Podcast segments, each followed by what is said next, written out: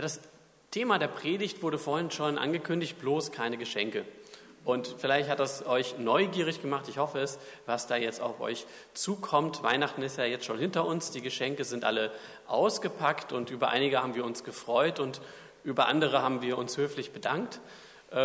Und äh, vielleicht ist es euch ja auch selber schon so gegangen, dass ihr ein Geschenk jemandem gemacht habt und am Ende dann doch die Reaktion nicht so war, wie ihr das äh, erwartet habt. Also mir geht das häufiger so, äh, dass, dass, ich, dass ich doch feststelle, ups, äh, das, das hat jetzt irgendwie doch nicht so zu der Person gepasst. Und ich denke da an einen speziellen Fall, den habe ich in der Ferienserie Die Simpsons gesehen. Da gibt es ein Ehepaar, Homer und Marge. Und Marge hat Geburtstag und äh, es gibt eine große Feier in einem Restaurant und ihr Mann hat sich was Besonderes ausgedacht. Er, wir bleiben erstmal dort bei dem Bild, und zwar er, er ruft die ähm, ähm, Ober herbei und sie singen ein Geburtstagsständchen für seine Frau und sie freut sich natürlich darüber. Und dann wird das Geschenk überreicht, das sehen wir jetzt mal hier. Und äh, das ist sehr praktisch, weil man muss es eigentlich gar nicht groß auspacken, sondern nächstes Bild, das äh, ähm, fällt dann direkt aus der Packung heraus, eine Bowlingkugel, auf der Homer eingraviert steht. Da kann sie immer an ihren Mann denken, wenn sie dann Bowlingspiegel spielen geht. Und äh, im nächsten Bild ähm, ja, versucht Homer zu, äh, zu erklären, was es mit dem Geschenk auf sich hat, denn Marge sagt ihm, was soll ich denn damit anfangen? Ich weiß ja gar nicht, wie ich Bowling ähm, äh, spielen kann. Dann sagt Homer, ach, das ist nicht schlimm, ich kenne jemanden, der, der diese Bowlingkugel gut nutzen kann. Äh, und dann sieht man die glückliche Ehefrau ähm, sehr erfreut über dieses Geschenk. Ja, das hat sich Homer anscheinend anders äh, vorgestellt und äh, wir können darüber lachen, aber das Geschenk war dann doch unsensibel und nicht, nicht passend für die Ehefrau. Und der, ähm, auch in der Bibel geht es um das Thema Geschenke und äh, darüber möchte ich heute auch sprechen, nämlich der Prophet Micha, der spricht auch über passende und unpassende Geschenke und von dem können wir da einiges äh, lernen. Äh, kurzes Hintergrund, ähm, kurze Hintergrundinformationen. In der Bibel gibt es viele Propheten im Alten Testament vor allen Dingen. Das sind Gesandte von Gott, die haben eine Botschaft von Gott aufs Herz bekommen und die bringen diese Botschaft dann zu seinem Volk oder auch zu anderen Völkern. Und oft haben die unbeliebte Wahrheiten angesprochen, weil die eben Sachen gesagt haben, die wollten die Leute nicht hören, aber das hat gestimmt und manchmal vielleicht auch, äh, dass, äh, dass das Gericht Gottes kommt oder dass, dass eben die Dinge nicht so laufen, wie man es sich wünschen wird. Aber auf der anderen Seite hatten sie auch eine ermutigende Botschaft, denn sie haben über das hinausblicken können, was den Menschen vor, außen, vor Augen war. Und wenn äußerlich die Lage schlecht war, dann haben sie auch eine Zukunft darüber hinaus gesehen. Der Prophet Micha hat im 8. Jahrhundert vor Christus gelebt, das ist schon eine lange Zeit her. Und damals ähm, war es eine schwierige Zeit für Israel. Die waren geteilt in zwei Reiche, eins im Norden, eins im Süden. Und das Nordreich wurde gerade angegriffen von den Assyrern, äh, zu denen ich später noch ähm, kommen werde. Also es war eine schwierige Zeit. Und Micha hat wie viele Propheten auch äh, das Gericht Gottes angekündigt, aber er hatte auch einen besonderen Fokus auf den Heilsworten, auf dieser positiven Botschaft, äh, dass, dass, äh, dass diese schlimme Zeit, die wir jetzt wahrnehmen, nicht alles ist, sondern dass Gott noch eine andere Realität kennt und ähm, wir diese auch erleben werden. Ja, und allgemein kann man sagen, die Botschaft der Propheten ist einerseits zeitlich gebunden, es bezieht sich auf konkrete historische Ereignisse, die damals eben stattfanden, aber andererseits auch zeitlos. Und das möchte ich euch jetzt in meiner Predigt auch nahebringen, dass das wirklich auch was mit uns zu tun hat, weil nämlich die Herausforderungen, von denen wir als Menschen stehen, von der wir als gläubiges, äh, gläubige Gemeinschaft stehen und auch vor denen wir als Gesellschaft stehen, in vielerlei Hinsicht sich wiederholen. Und deswegen können wir davon lernen. Und ich lese den Predigtext aus äh, Micha, die Kapitel 6, die Verse 1 äh, bis 8. Hört doch, was der Herr sagt. Auf, tritt an zum Rechtsstreit. Die Berge sollen Zeugen sein, die Hügel sollen deine Worte hören. Hört zu, ihr Berge, beim Rechtsstreit des Herrn. Gebt acht, ihr Fundamente der Erde. Denn der Herr hat einen Rechtsstreit mit seinem Volk, er geht mit Israel ins Gericht. Mein Volk, was habe ich dir getan? Oder womit bin ich dir zu Last gefallen? Antworte mir. Ich habe dich doch aus Ägypten heraufgeführt und dich freigekauft aus dem Sklavenhaus. Ich habe Mose vor dir hergesandt und Aaron und Miriam. Mein Volk, denkt daran, was Balak plante, der König von Moab, und was ihm Bileam antwortete, der Sohn Beors. Denk an den Zug von Schittim nach Gilgal und erkenne die rettenden Taten des Herrn. Womit soll ich vor den Herrn treten? Wie mich beugen vor dem Gott in der Höhe? Soll ich mit Brandopfern vor ihn treten? Mit einjährigen Kälbern? Hat der Herr gefallen an Tausenden von Widdern, an Zehntausenden Bächen von Öl? Soll ich meinen Erstgeborenen hingeben für meine Vergehen, die Frucht meines Leibes für meine Sünde? Es ist dir gesagt worden, Mensch, was gut ist und was der Herr von dir erwartet. Nichts anderes als dies, Recht tun, Güte und Treue lieben, in Ehrfurcht den Weg gehen mit deinem Gott.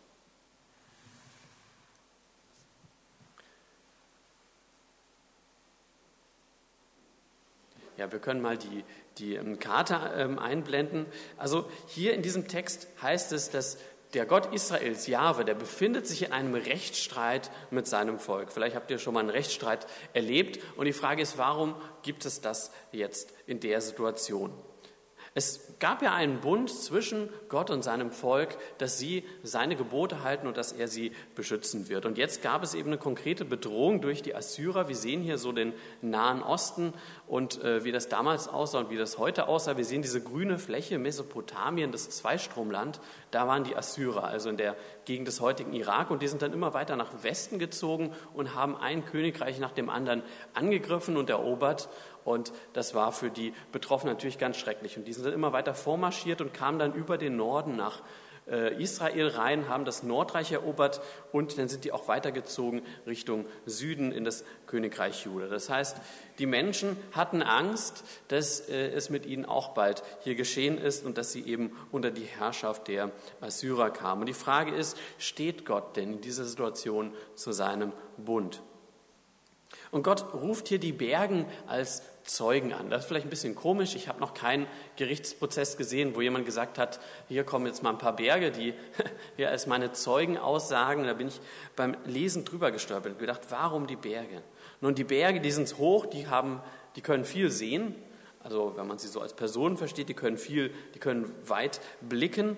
Und die Berge sind auch sehr alt. Die waren schon immer da. Also aus unserer menschlichen Sicht waren sie schon immer da, seitdem es die Menschen gibt. Und Deswegen können sie die Heilstaten Gottes bezeugen, wie Gott an seinem Volk gewirkt hat. Da gab es großartige Dinge.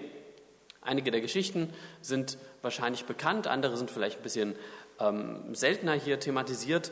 Die Befreiung aus der Sklaverei. Das Volk Israel war in Ägypten äh, als Sklaven, als Zwangsarbeiter und Gott hat sie da rausgeführt aus dieser Unterdrückung und er hat sie geführt in das verheißene Land. Aber erst waren sie in der Wüste, in einer unwirtlichen Gegend, wo man eigentlich nicht überleben kann. Und Gott hat sich um sie gekümmert und er hat ihnen Leiter geschenkt. Mose, Aaron und Miriam. Im Übrigen interessant, dass hier auch Miriam noch ähm, erwähnt ähm, wird, die eben auch als Leiter von Gott berufen ist.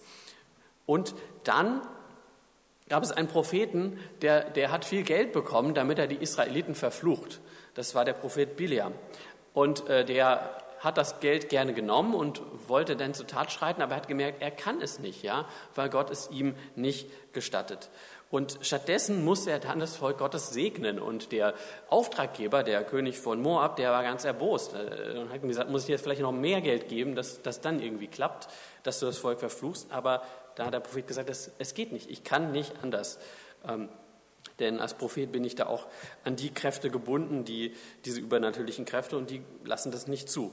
Und so kam es ironischerweise dazu, dass das Volk Israel in dieser Bedrohung gesegnet wurde. Und Gott hat sein Volk beschützt. Und an diese Erfahrung erinnert hier der Prophet.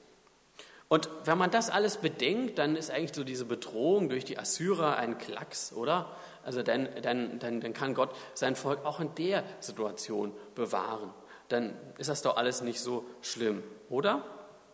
Naja, Leider ist es nicht die ganze Wahrheit, denn der Prophet Micha hat eben auch ein Gerichtswort für sein Volk. Und er sagt zum Beispiel, dass Jerusalem zerstört werden wird, in Kapitel 3, Vers 12. Darum wird Zion euretwegen zum Acker, den man umpflügt. Jerusalem wird zu einem Trümmerhaufen, der Tempelberg zur überwucherten Höhe. Und er kritisiert die, viele Missstände in seinem Volk. In Kapitel 6, Vers 13 sagt er, deshalb hole ich aus, um dich zu schlagen und dich wegen deiner Sünden in Schrecken zu stürzen. Also Gott als der Strafende, tritt hier als der strafende Gott in Erscheinung.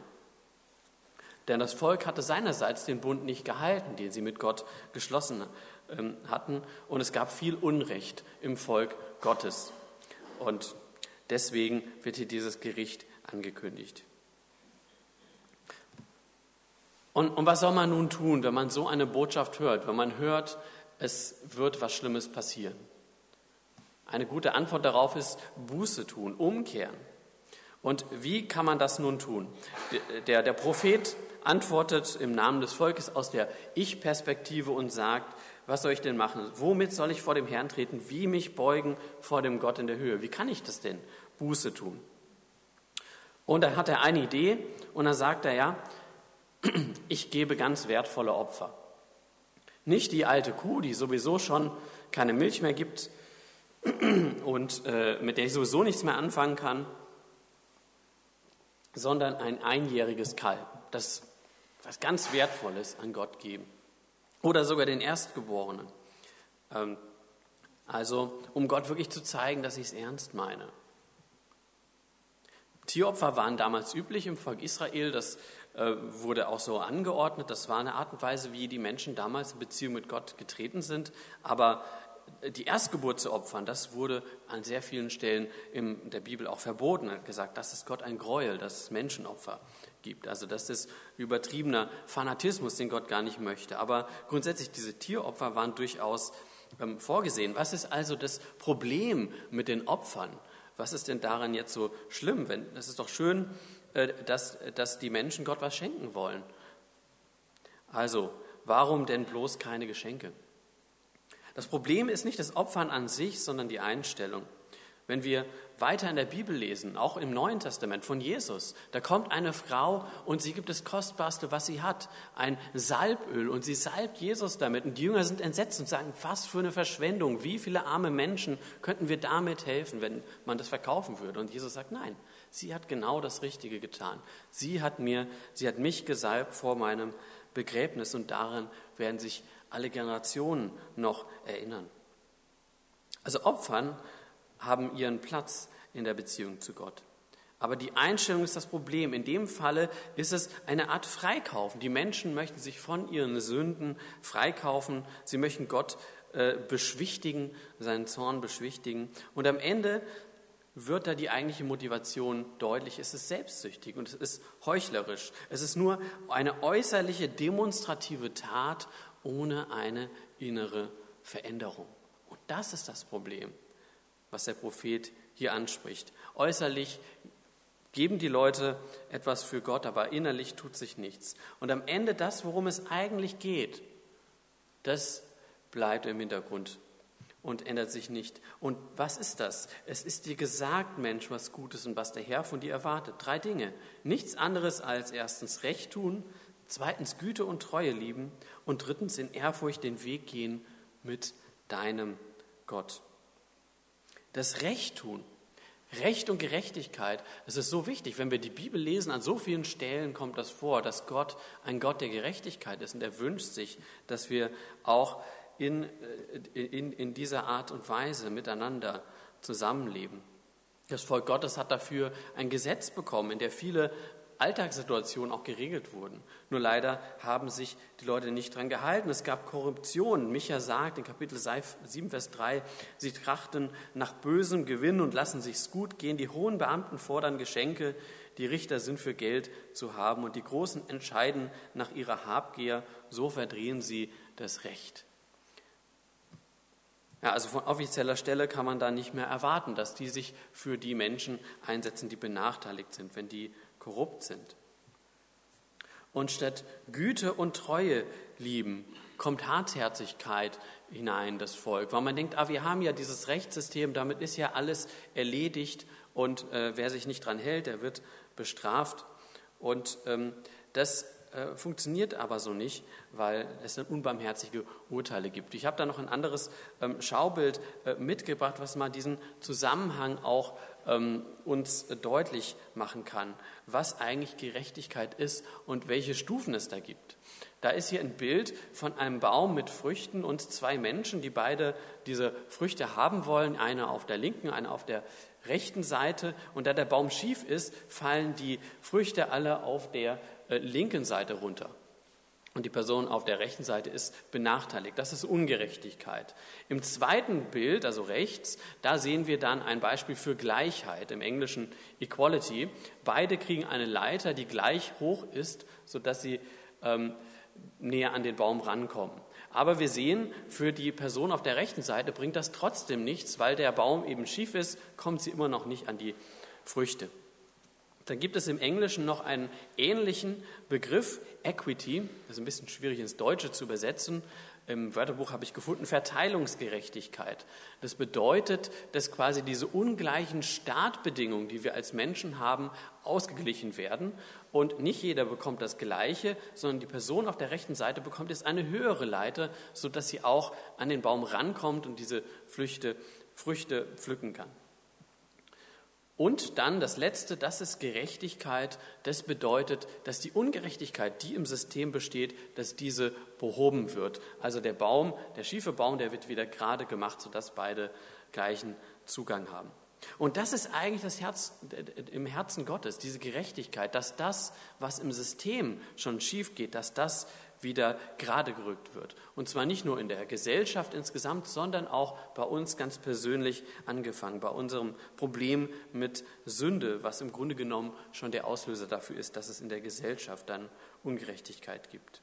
Und wenn wir uns nur auf diese Gleichheit fokussieren und auf die Gesetze, die es schon gibt, die können das nie alles ganz einfangen. Diese Idee von Gottes Gerechtigkeit, da wird immer was unter den Tisch fallen. Deswegen braucht es immer auch Barmherzigkeit im Miteinander. Ja? Und wir alle machen auch Fehler und da braucht es Barmherzigkeit im Miteinander. Und der dritte Punkt, in Ehrfurcht den Weg mit Gott gehen oder in anderen Übersetzungen Demut. Die Menschen, mit denen Micha zu tun hatte, die hatten diese Demut nicht, sondern die waren auf sich selbst fixiert, die haben, sie sind zum Gottesdienst gegangen, haben da ihre Opfer gebracht, aber sie hatten auch andere Götzen, äh, von denen sie gedacht haben, wenn ich den Opfer, die machen ganz genau das, was ich möchte. Und bei Gott weiß ich das nicht. Also hatten sie noch diese Götzen und auch haben sehr viel auf ihre eigenen Fähigkeiten ähm, vertraut, was dann aber auch zu einem Hochmut führte. Und ich glaube, wir haben genauso diese Gefahr, in der wir heute stehen, dass wir eben nicht in Demut vor Gott wandeln und mit ihm den Weg gehen, sondern dass wir eigentlich unseren eigenen Weg gehen. Und äh, es ist interessant, dass Micha hier gefragt wird, worauf kommt es an? Und er sagt nicht, halte die zehn Gebote, halte das, dieses und jenes. Es gab ja ganz viele Gebote im Alten Testament, sondern er sagt, eigentlich sind es genau diese drei Prinzipien, die entscheidend sind. Recht tun, die Güte und die Treue und die Ehrfurcht und die Demut. Und das ist ein Gedanke, ich glaube, da muss man noch ein bisschen weiter drauf rumkauen, um den wirklich zu verstehen und was das eigentlich bedeutet, weil das hat wirklich eine sehr große Sprengkraft. Wenn ich mir anschaue, welche Personen in der Bibel eigentlich als Helden des Glaubens bezeichnet werden, dann ist das total überraschend. Das sind nicht Menschen, die alles in ihrem Leben richtig gemacht haben. Ich denke da an den König David, ein Mensch, der ein, als äh, jemand, der nach Gottes Herzen gelebt hat, bezeichnet wird. Aber der hat so riesengroße Fehler gemacht. Der hat Ehebruch begangen, dann hat er den Mann weggeschafft, dass der ähm, wurde in die Front, in die erste Reihe geschickt, damit, damit keiner mitkriegt, dass er Ehebruch begangen hat.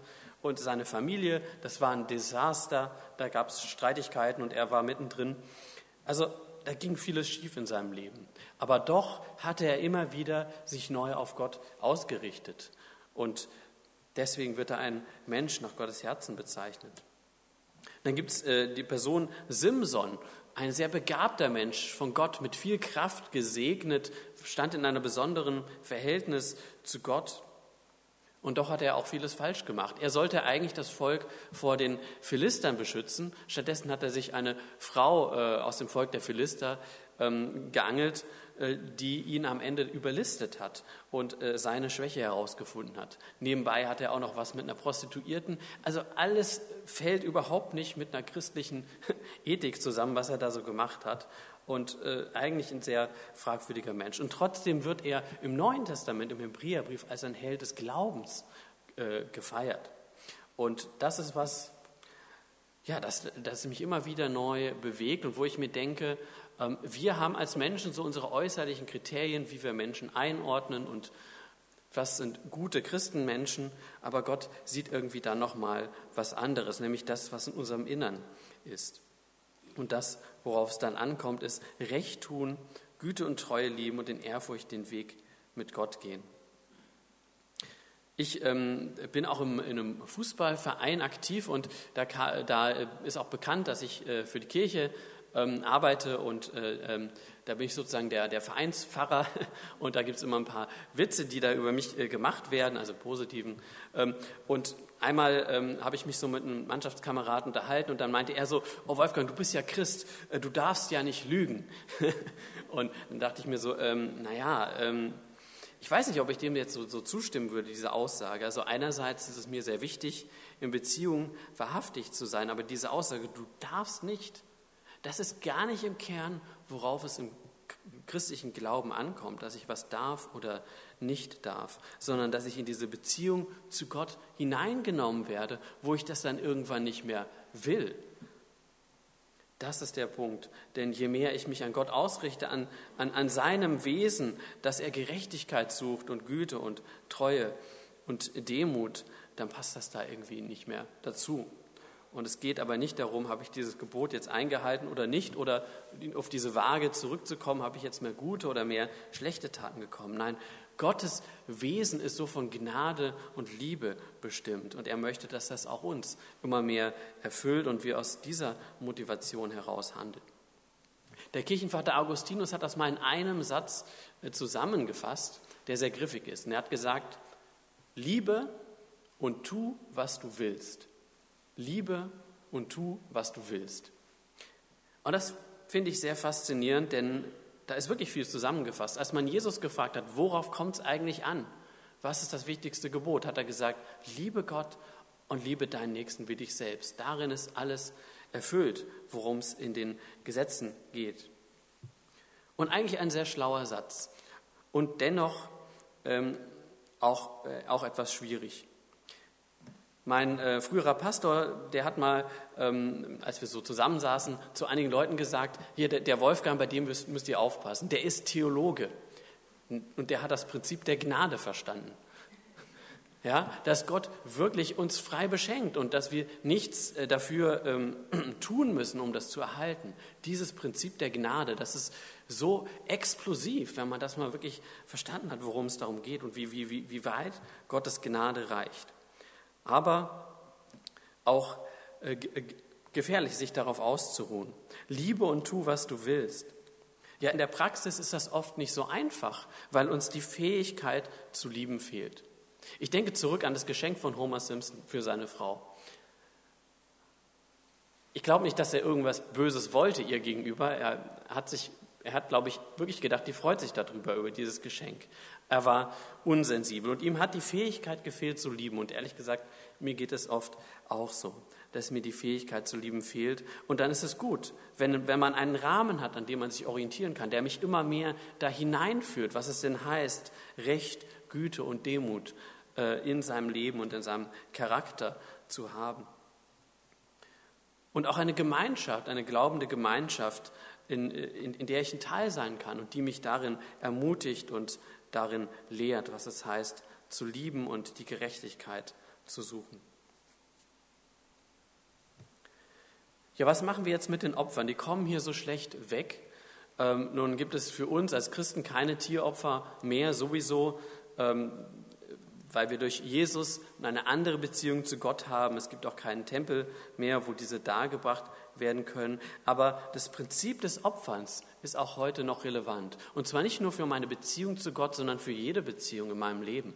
Wenn mir ein Mensch wirklich was, was wert ist, dann werde ich irgendwann auch in den Punkt kommen, dass ich sage, ich opfere was. Und einfach zu sagen, bloß keine Geschenke und das Prinzip äh, der Gnade, ja, das, die Gnade ist das, was die Beziehung, ähm, die Beziehung überhaupt erst einmal hervorbringt. Aber damit sie lebendig ist, ist es auch wichtig, äh, sich dem hinzugeben. Wenn ich das, was mir am wertvollsten ist, Gott darbringe, dann werde ich zur Liebe befreit. Wenn ich von dem loslassen kann, was für mich zu einem Götzen geworden ist, dann werde ich zur Liebe befreit. Und wenn ich ja einen Partner habe, dann ist es auch so. Wenn, ich, wenn mir was sehr anderes sehr wichtig ist, dann kann es die Beziehung stärken, wenn ich das loslasse und opfere. Und der entscheidende Punkt ist darin, nicht Gott braucht das Opfer, sondern ich. Ich brauche eigentlich das Opfer. Und das haben die Menschen damals nicht verstanden. Die haben gedacht, wir müssen jetzt hier das Kalb rausholen und so weiter und so fort, damit wir Gott irgendwie besänftigen, weil der hat irgendwie ein Problem, der ist zornig, dem müssen wir irgendwie wieder gut, äh, gute Laune machen. Nein, Gott hat gar kein Problem. Gott ist immer äh, gnädig von seinem Wesen. Aber wir brauchen dieses Opfer. Wir müssen Dinge in unserem Leben loswerden, weil sie uns blockieren, weil sie uns den Weg versperren, dass wir dieses diese Recht, diese Gerechtigkeit, diese Liebe und diese Gnade in unser Leben hineinkommt und wir nicht das Leben leben können, was Gott uns eigentlich wünscht. Was bedeutet das für uns als äh, Gemeinde? Und auch das Thema Corona hatte ich ja vorhin schon angesprochen. Ich hatte vor ein paar Jahren mal eine Software programmiert, um äh, Live-Gottesdienste sich anzuschauen und habe da öfters auch dann selber reingeklickt und mir die Gottesdienste angeschaut. Und da gab es wunderbare Musik und inspirierende Predigten. Ich war echt gesegnet davon, mir das anzuschauen. Und ähm, dadurch, dass wir in der Hamburger Gemeinde am Sonntagmorgen auch keinen Gottesdienst haben, habe ich da öfters mal reingeschaut und das war echt ein Segen. Und ich habe mich gefragt, habe ich jetzt eigentlich an einem Gottesdienst teilgenommen? Nun, es gab Zeiten, da gibt es ja auch gar nichts anderes, aber ähm, Gottesdienst ist eigentlich noch mehr, als sich irgendwas anzuschauen oder auch hier zu sitzen und zuzuhören, inspiriert zu werden und was wieder mitzunehmen. Nein, Gottesdienst bedeutet eigentlich, ich gebe mich Gott hin, ich diene ihm. Und er kann mich verändern und er möchte mich von innen nach außen verändern. Dass ich mir etwas anschaue oder dass ich hier bin, das sind erstmal Äußerlichkeiten. Aber das eigentliche ist, dass Gott mein Innerstes verändert und dass ich mich ihm öffne. Und das ist was, was ich alleine auch gar nicht so einfach machen kann, sondern da brauche ich Gottes Hilfe und ich brauche auch die Hilfe der Menschen um mich herum. Und gleichzeitig kann ich anderen auch, äh, auch helfen. Also wenn wir hier eine Gemeinschaft sind, bedeutet das, wenn ich hierher komme, nicht nur die Frage zu stellen, ähm, wie kann ich denn inspiriert werden, wie kann ich in meinem Glauben vorangebracht werden. Hoffentlich wird man das auch, wenn man hierher kommt, sondern auch zu fragen, wie kann ich denn, indem ich hier bin, für andere eine Ermutigung sein? Wie kann ich sie voranbringen? Das ist im Grunde genommen Gemeinde. Also wir lernen von Micha, was es heißt, aus dem Prinzip Gnade zu leben, dass Gott uns so viel schenkt und dass er gar nicht erwartet, dass wir ihm etwas schenken, weil er es unbedingt braucht. Aber er lädt uns ein, sich mit ihm auf die Reise zu begeben, in der sich uns Gnade und Liebe eröffnet. Und das wünsche ich mir, dass ich das immer mehr erfahren darf und dass auch wir und ihr das erfahren könnt. Und jetzt singen wir noch ein Lied gemeinsam, wo ein Vers aus dem Micha-Buch zitiert wird und wo dieser unfassbare Gott beschrieben wird. Wo ist solch ein Gott so wie du? Oder auch an dem Online-Kurs oder an beidem.